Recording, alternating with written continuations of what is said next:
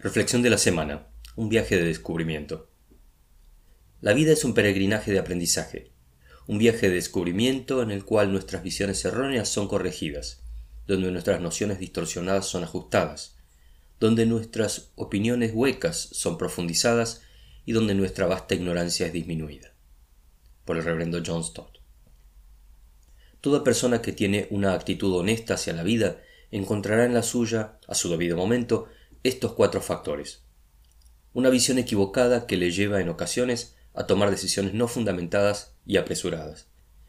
En ocasiones también estas son el producto de nociones distorsionadas, aquellas que creemos conocer con fundamento y a veces no son más que prejuicios o medias verdades. Aquí se evidencia una vasta ignorancia, la idea tan común de saber un poco de todo y mucho de nada, sobre la cual asimismo se basan las opiniones huecas que proclaman al viento razones sin sentido ni propósito por el solo hecho de poder hablar. Estos cuatro factores se aplican perfectamente a la fe y al conocimiento de Dios. Y para que este peregrinaje tenga sentido y nos lleve a buen puerto, tenemos que tener un puerto donde llegar y un sentido a donde ir.